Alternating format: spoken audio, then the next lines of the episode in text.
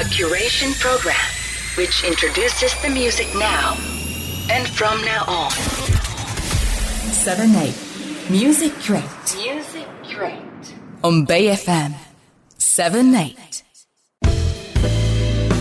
origami PRODUCTIONS 対馬義明です始まりました seven eight musi-curate、えー突然ですが新たなですねキュレーターがこの musi-curate に加わりました、えーこの番組は折り紙プロダクションのアーティストやスタッフが音楽をキュレーションするという番組なんですが、えーこの折り紙のですね兄弟レーベルアステリーですね。えー唯一の日本人アーティスト、えーサラサというシンガーソングライターなんですが、えー彼女はですねこの番組のレギュラーで、えこれから登場することになります、えー不定期ではありますが、まあ、月1ぐらいのペースでサラサ独特の、えー目線でですねさまざまな楽曲をキュレートしてもらおうと思っております。えーということで本日はその第1回目になります、えーこの後すぐに登場しますのでお楽しみください。7 8 Music Crate 記憶なるあなたセブンエイトミュージックレートをお聞きの皆さんこんばんはサラサです、えー今月からこの折り紙プロダクションズの枠に私もお邪魔することになりました。やったー。えっとですねなんで私折り紙プロダクションズ所属ではないんですけれどもなぜこの枠にお邪魔することになったのかと言いますと私は去年からアステリエンターテイメントという折り紙プロダクションズが新しく始めたレーベルに所属していましてスタッフはみんな一緒なんですね。だからなんだろう。まあ折り紙の末っ子だと私は思って やっているんですけれども、えー先週折り紙祭東京2022すごく楽しかったですね。アーカイブ見てくださったりお越しいただいた方聞いてくださってますでしょうか。すごく私も初めて参加したのであのやっと折り紙の先輩アーティストの方々全員にもご挨拶できましたし、ね、いつも一緒にお世話になっているスタッフの方々とも一緒に15周年お祝いできて本当に楽しい時間でした。あそこでねあの初めてサラサ聞いたよって方も多いんじゃないかなと思います。いやあの後からすごい「あのサラサちゃん聞いてます」とか折り紙好きな方々から連絡いただくようになってすごい嬉しいなと思ってます。まだ聞いたことない方もねいると思うんですけど今日初めてサラサを知ったよっていう方ももちろんたくさんいると思うので、えーぜひ聞いてほしいなと思うんですが先週4月13日にファースト EP「ネイルの島」がリリースになりました。やったー。初めての全国流通版ですごく嬉しいんですけど今日はそこから一曲聴いていただこうかなと思います、えーアンバー聴いてください。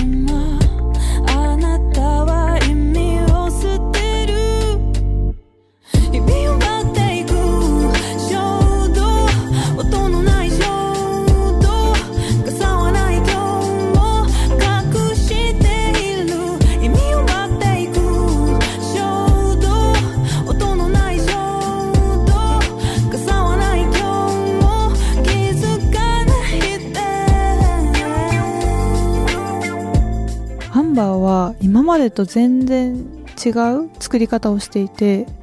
今までずっと私はあの弾き語りをしてあのーメロディーを決めて最後に歌詞を載せてそれをトラックメーカーにあのリファレンスと一緒に渡したりして、えートラック作ってもらうっていう方法をしてたんですけど今回初めてトラック選考作ってなんでこう全く頭の使い方が違ったというかもう出来上がったものに対して自分がどう乗って乗っかっていくかだったのですごく新鮮でしたしなんか今までと全然違う曲ができたんじゃないかなと思ってます。ぜひ感想を聞かせてほしいなと思います、えー今まではですねアコギとかで曲を作るっていうのが主流自分の中では主流なんですけどやっぱり全然気持ちもね出てくるメロディーも結構変わってくるなっていうのがあってその比較と言ってはね分かりやすいか私しか分かんないかもしれないんですけど、まあ、ちょっと雰囲気が違うっていうことを面白さを分かってもらえるかなと思って私が曲を作り始めて最初に作った曲がこの EP の中に入っている「ネイルの島」っていう曲なんですけどそれを皆さんに次は聴いていただこうかなと思います。ネイルの島聴いてください。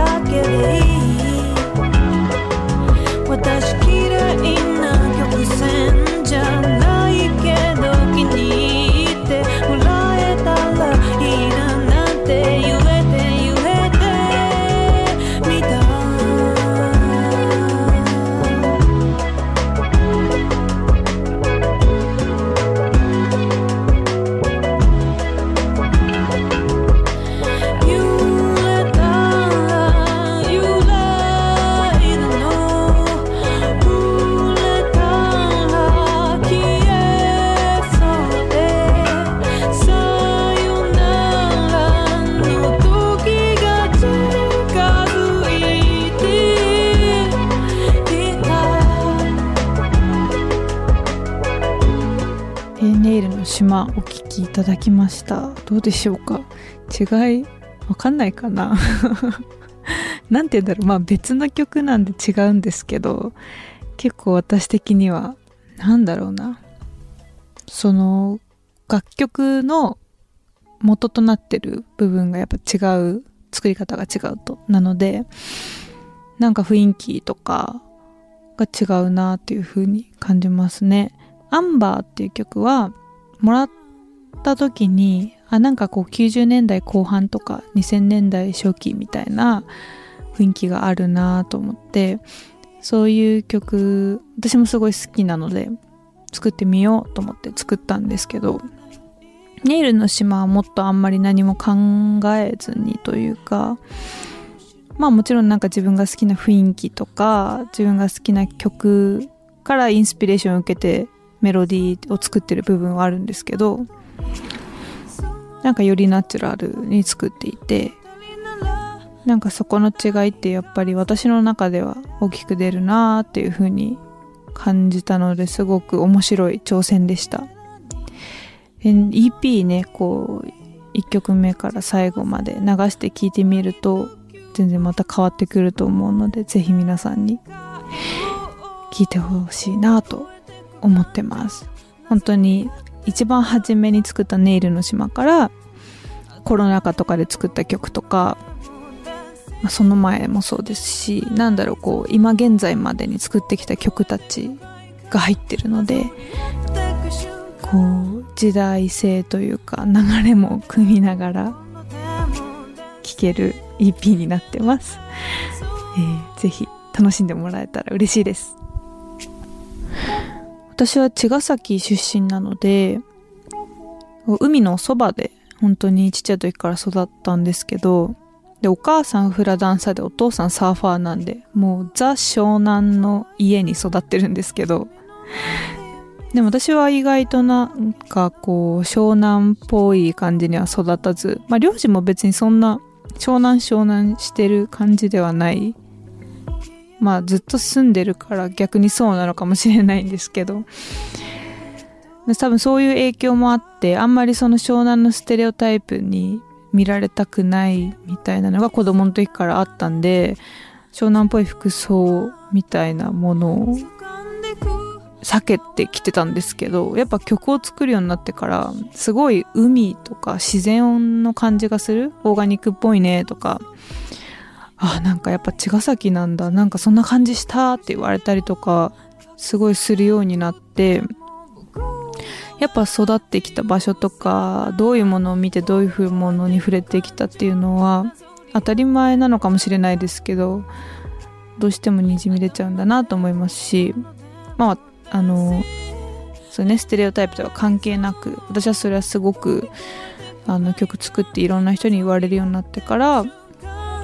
強みなんだなと思うようになった部分でやっぱ当たり前だったので自然がそばにあってっていう海が近くにあって海風感じてっていうのが当たり前すぎて特に気づかなかったことだったのでなんか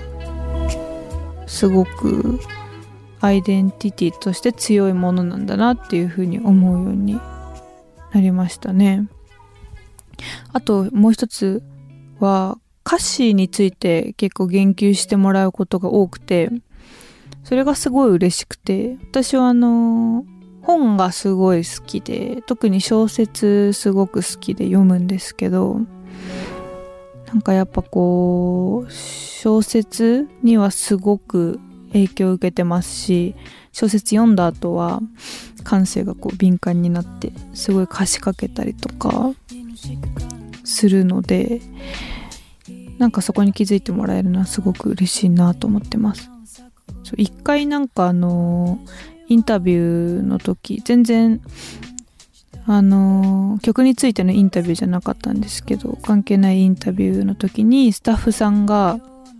なんかサラスさんの曲ってあの女性作家の小説家っぽい歌詞ですよねって言われてでそこで私気づいたんですけど私読む小説ほとんど女性作家の小説だってことに気づいてでそれ言われるまで気づいてなくてでああみたいな。確かに女性作家の小説すごい読みますねって言ってなんかやっぱりそっちに寄ってくんだな。自分の摂取してるものが出てくるんだなっていうふうに思いましたね。特に好きなのがあの川上美恵子さんと吉本バナナさんはもうめちゃめちゃ好きであのお守りにして持ってるような本があるぐらいすごい好きな作家さんたちです。なんかそういうそうですね情景が思い浮かぶような歌詞とか繊細に感情の動きとかが伝わってくるような歌詞とかなんか自分の思想みたいなものを歌詞で表現できたらいいなといつも思ってます。あ夢中で喋っていたらそろそろ私の時間はお別れの時間になったんですけど、えー最後に、えーファースト EP から「このまま」という曲を聴いていただいてお別れしようかなと思います、えーありがとうございました。サラサでした。このまま聴いてください。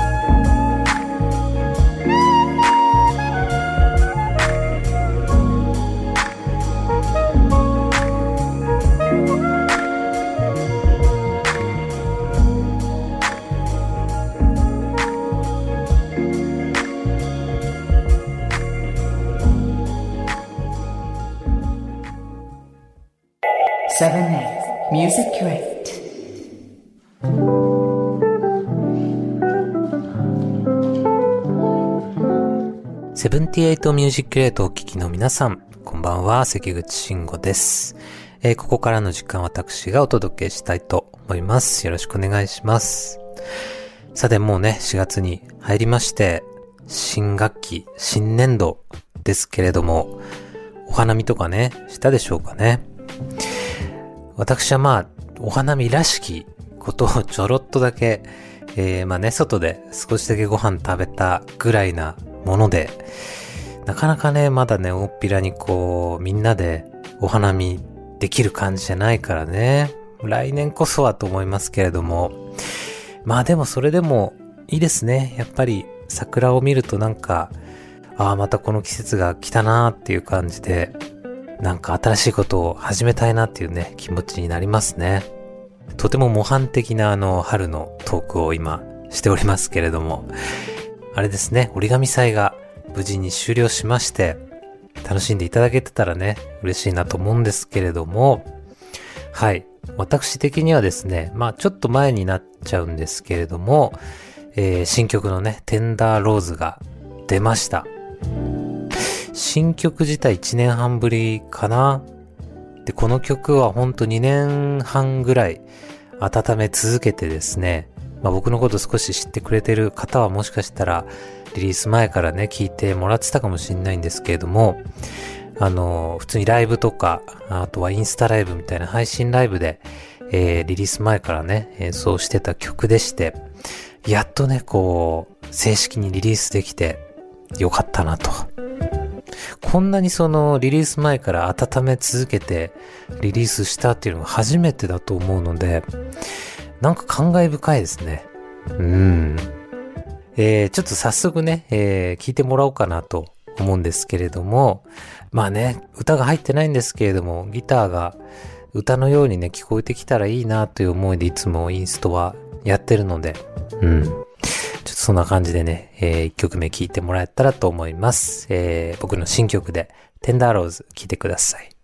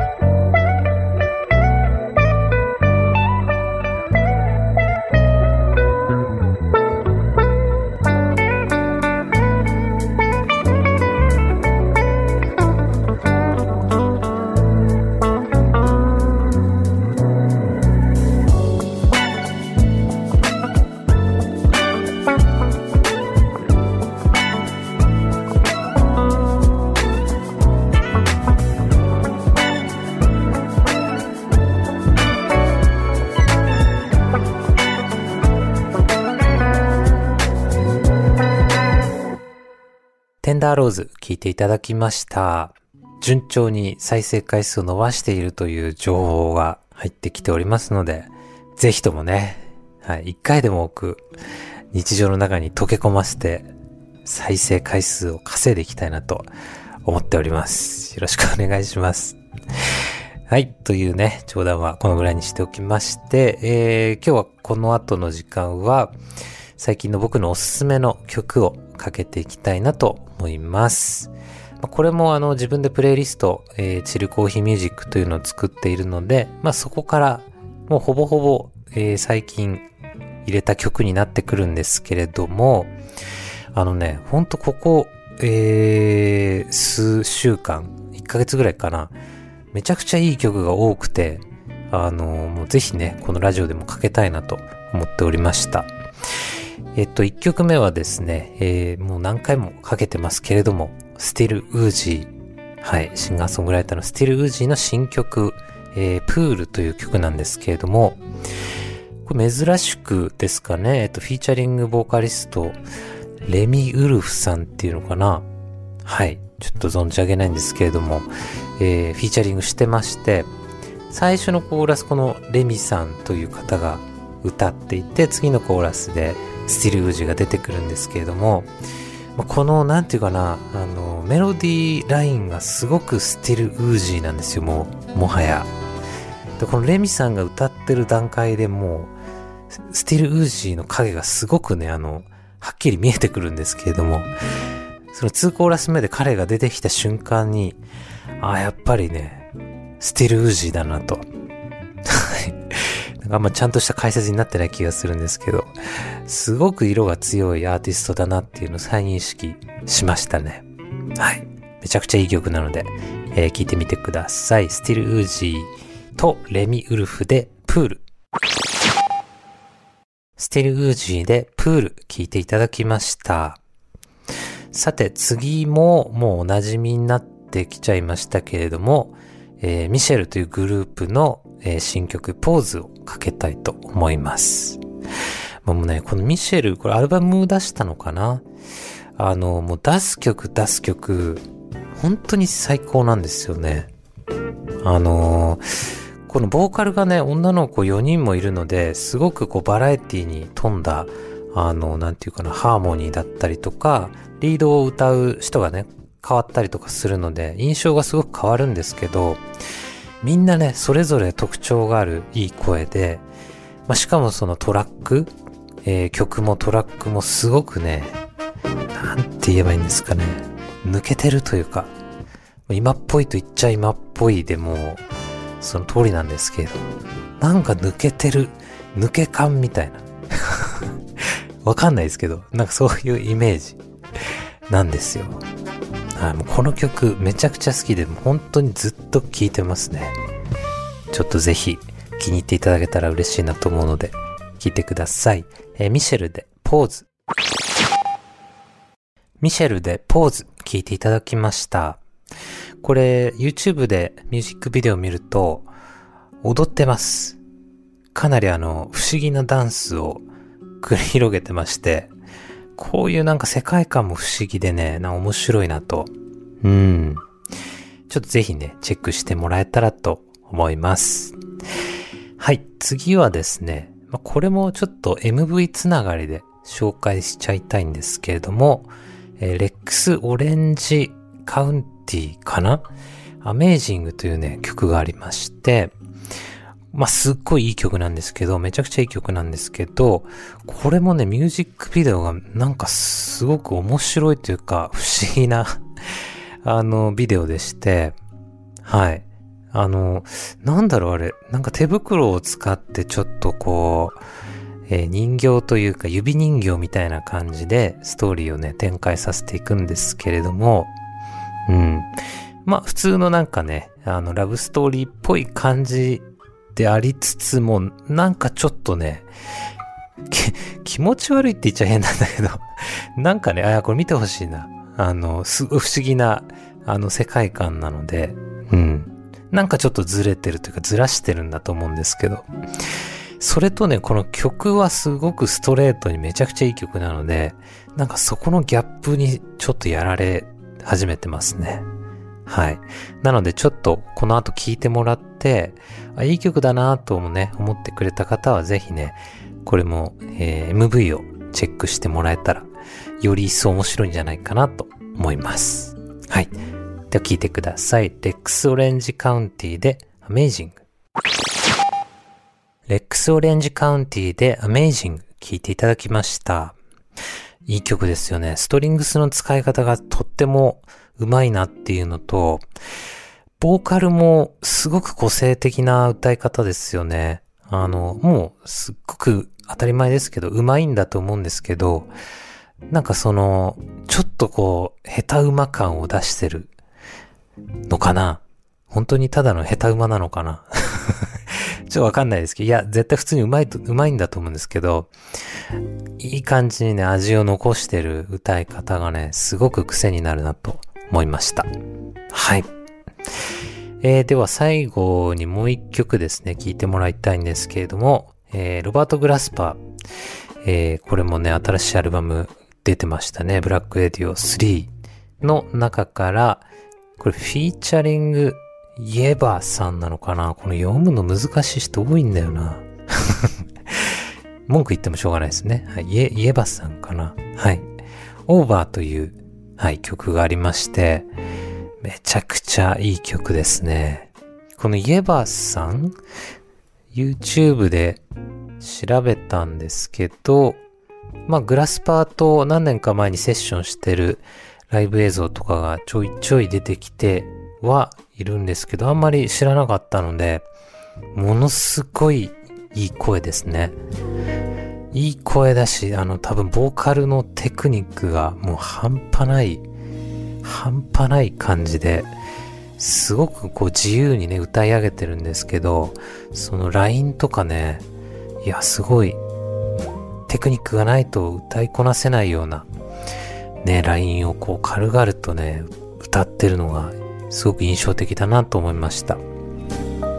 まあね、グラスパーですからね。本当にそのロバート・グラスパーって、もともとはね、あの、まあ、ジャズのね、ピアニストが、まあ、バックボーンとしても色濃くありますけれども、やっぱりヒップホップのテイストだったり、こういうすごく、えー、ポップな曲調